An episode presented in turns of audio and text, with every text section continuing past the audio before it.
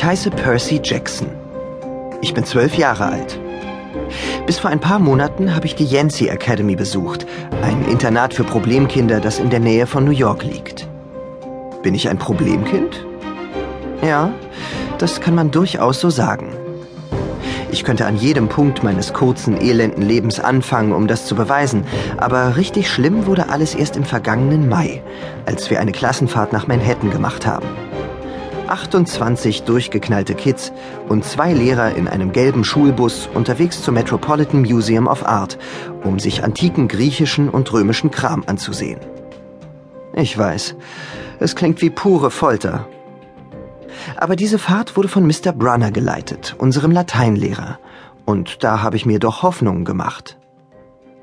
Mr. Brunner war ein Mann in mittleren Jahren, der in einem motorisierten Rollstuhl saß. Er hatte schütteres Haar, einen struppigen Bart und trug eine ausgefranste Tweedjacke.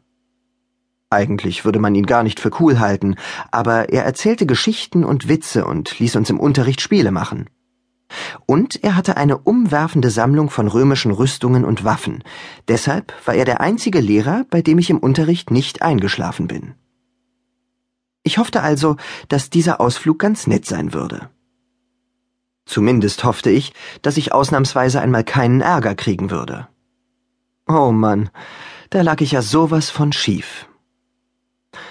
Während der ganzen Fahrt in die Stadt sah ich tatenlos zu, wie Nancy Bobofit, die rothaarige, sommersprossige Kleptomanin, meinem besten Freund Grover immerzu Stückchen von einem Erdnussbutter-Ketchup-Sandwich an den Hinterkopf warf. Grover war ein leichtes Opfer. Er war schwächlich. Er weinte, wenn etwas schief ging. Und zu allem Überfluss war er auch noch behindert.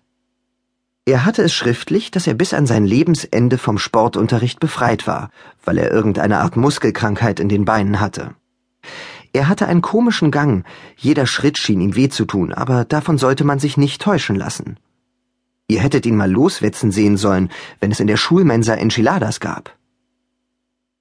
Jedenfalls beschmiss Nancy Bobofit ihn mit Brotklumpen, die in seinen braunen Locken kleben blieben, und sie wusste, dass ich ihr nichts tun würde, weil ich ohnehin auf Bewährung war. Der Rektor hatte mir mit sofortigem Rausschmiss gedroht, wenn auf diesem Schulausflug irgendetwas passierte. Grover wich einem weiteren Brocken von Nancy's Mittagessen aus. Das reicht. Ich wollte aufstehen, aber Grover zog mich zurück auf meinen Sitz. Du bist auf Bewährung, mahnte er und du weißt, wem sie die Schuld zuschieben werden, wenn irgendwas schief geht. Im Nachhinein wünschte ich, ich hätte Nancy Bobofit an Ort und Stelle einer reingesemmelt. Von der Schule zu fliegen wäre noch gar nichts gewesen im Vergleich zu den Scherereien, die ich nun bald haben würde. Mr. Brunner führte uns durch das Museum und versammelte uns vor einer fast vier Meter hohen Stele. Er erzählte uns, was an den Seiten in den Stein geritzt war, ich versuchte mir das alles anzuhören, weil es ja irgendwie doch interessant war, aber alle um mich herum quasselten, und immer, wenn ich Haltet doch mal die Klappe sagte, starrte die andere Lehrerin, Mrs. Dodds, mich wütend an.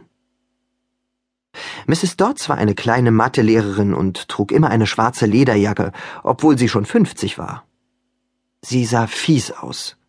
Sie war mitten im Schuljahr nach Yancy gekommen, als unsere letzte Mathelehrerin einen Nervenzusammenbruch erlitten hatte. Vom ersten Tag an war Mrs. Dodds hin und weg von Nancy Bobofit, mich dagegen hielt sie für die reine Teufelsbrut. Einmal, nachdem ich bis nach Mitternacht Auflösungen aus alten Mathebüchern hatte ausradieren müssen, sagte ich zu Grover, dass ich mir gar nicht vorstellen könnte, dass Mrs. Dodds ein Mensch sei. Er schaute mich mit ganz ernster Miene an und sagte, Du hast ja so recht.